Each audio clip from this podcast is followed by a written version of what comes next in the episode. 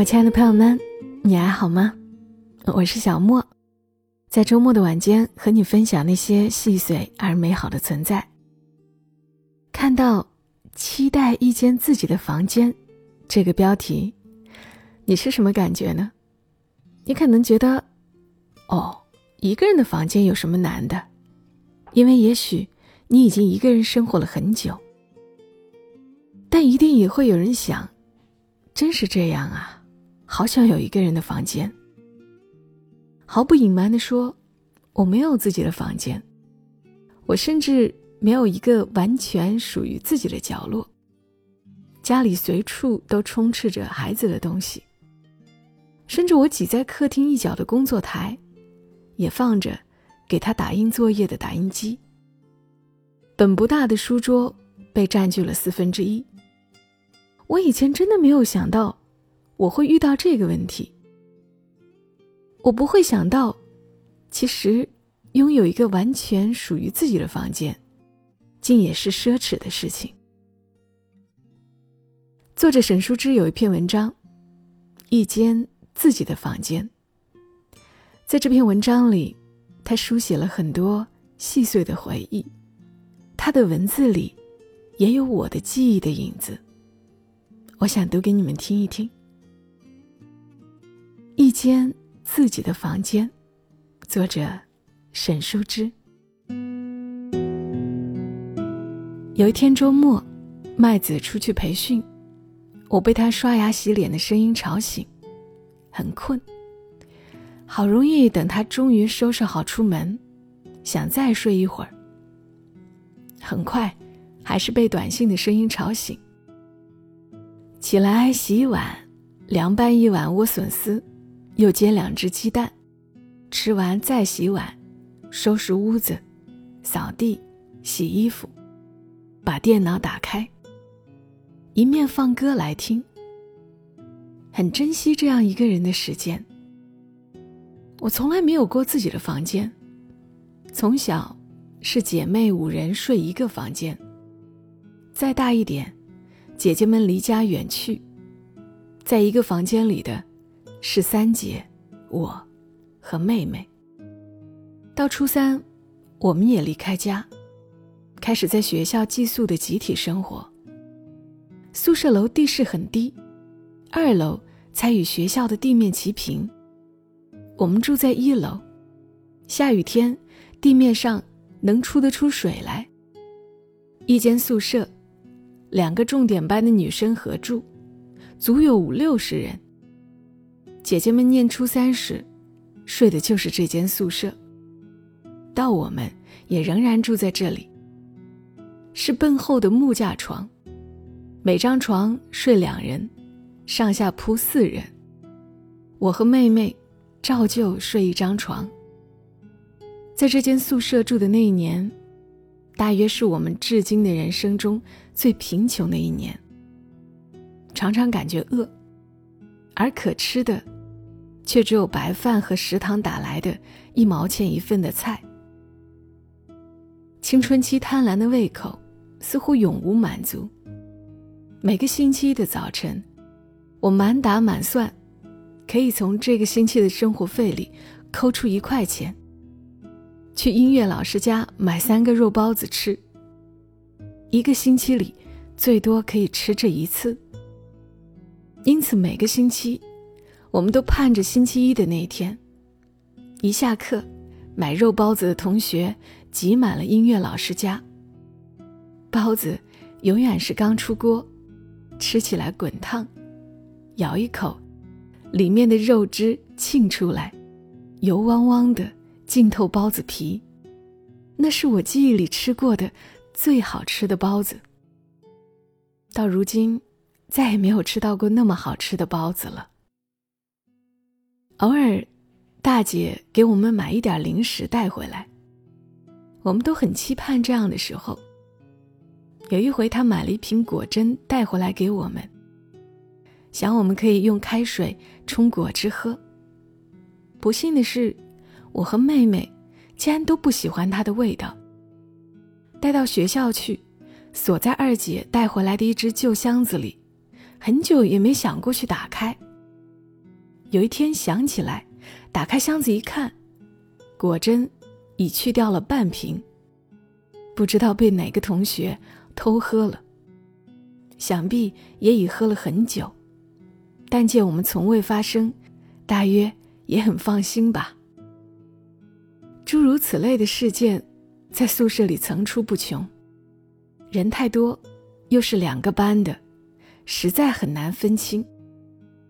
周末回去，从家里带一罐头瓶菜，当天晚上最好就要吃完，吃不完的塞到床铺中间一排课桌最里面的抽屉肚子里，也防不住趁自习中间下课回来的女生偷吃的手，中间被挖掉一个大洞。夜里学校没有东西可吃，同学因为饿，发明种种敷衍的方法。记忆最深的是，傍晚时淘进一点米，放在开水瓶胆里，去食堂打大半瓶开水，把瓶塞塞上，这样下自习时就有一开水瓶粥可喝了。然而这方法我只试过一次，白粥虽美，洗开水瓶胆却成为非常麻烦的事儿，剩下的粥结在瓶胆内壁上。荡也荡不掉。后来就只看到其他女生煮一煮，有时候饿极了，把瓶子里剩下的一点腌菜，用开水泡开，就那么一小勺一小勺滚烫的吃掉，也觉得很美味。冬天的晚上，下晚自习后，有那么半个多小时，宿舍极热闹，门开开关关。在开水里泡得通红发胀的脚，踏着拖鞋，把水泼到门外一条水泥砌的下水道里去。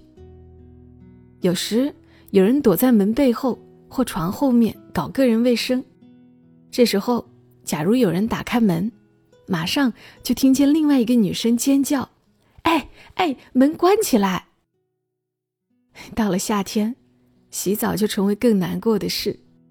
学校没有澡堂，当别人的面洗澡也太为难。夏天的每个傍晚，放晚学至上晚自习间的时间，女生们都在默默抢着洗澡的时机。通常的做法是，两三个关系好的女生约好一起洗，把自己的木头或塑料澡盆从床底下拖出来。摆到宿舍四排床之间的两道空隙中，互相离得远一点。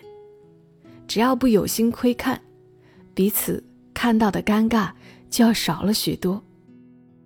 那时我总和妹妹一起洗，一个在门背后，用澡盆抵住门，防止中间忽然有人推门；一个离得远远的在床前。这样的日子过了大半年。直到初三下学期，老师们把两个班中差一点的那个班少数成绩好一点的学生掐了出来，集中到另一个班，余下的学生几乎都没有升学的希望，于是不再上晚自习，宿舍里的人才一下子少了许多。虽是这样灰暗的岁月，然而在住校前，实在是很期待的。可以免去日日辛苦的奔波，和喜欢的同学朝夕相处。那时我对上下铺的床怀了莫名的向往，觉得爬上爬下是格外有意思的事。这一年人数众多的集体生活，在我后来的记忆里留下什么呢？有时同学为了显示彼此要做好朋友的决心，往往。要挑说话说得格外舍不得的一两个晚上，跑到一个床上睡觉，半夜躲在被子底下窃窃私语。而所谈的内容，几乎毫无例外的都是交换彼此喜欢的男生是谁，什么时候，在什么样的情境下，喜欢上了班上的哪一个人，两人之间又发生过什么样的事儿。哪一天，他和我说了句话？有一天体育课上，我看见他在玩，你觉得他好不好？性格是不是让人喜欢？诸如此类，印刻着青春期甜蜜而金黄的希望。这一晚所交换的秘密，以后就成为你也帮朋友留意起这个之前毫不觉得特别的男同学的理由，并把他拿去和他说。虽然他可能也要嗔怪，极力否认那是喜欢，只是些些好感而已。另一件印象深刻的事，则是在寝室中唱歌。那个时候，我们那么喜欢唱歌，好像要把一生中所有要唱的歌，在那样的年龄，就用掉一大半似的。没有电视，没有录音机，我们学歌的所有途径，都只是同学之间相互传唱。每到冬天，这气氛就更浓一些。歌词本很多人都有，上面抄着差不多的歌。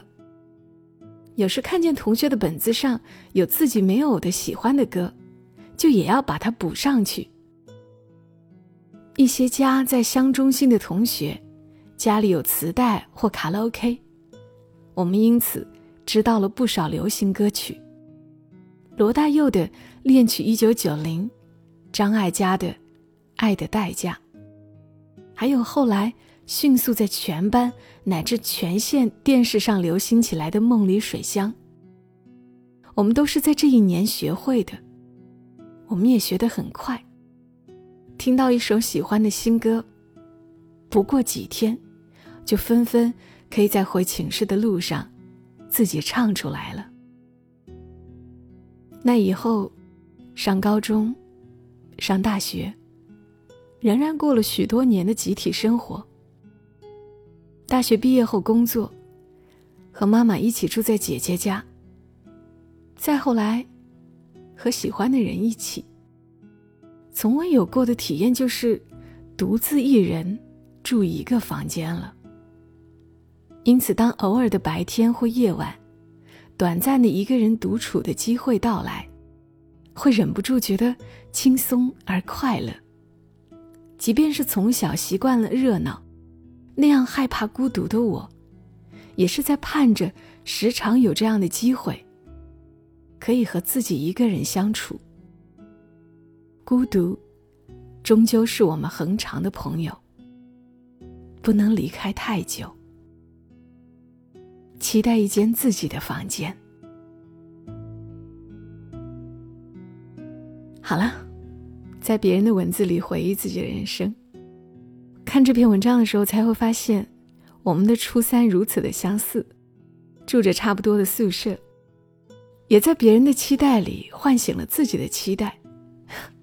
没想到到这个年纪，我又开始希望，自己能够有一间自己的房间，完全属于自己的房间。也希望你会有，你会有你自己的空间，有自己的时间。祝你今晚好梦。小莫在深圳，和你说晚安。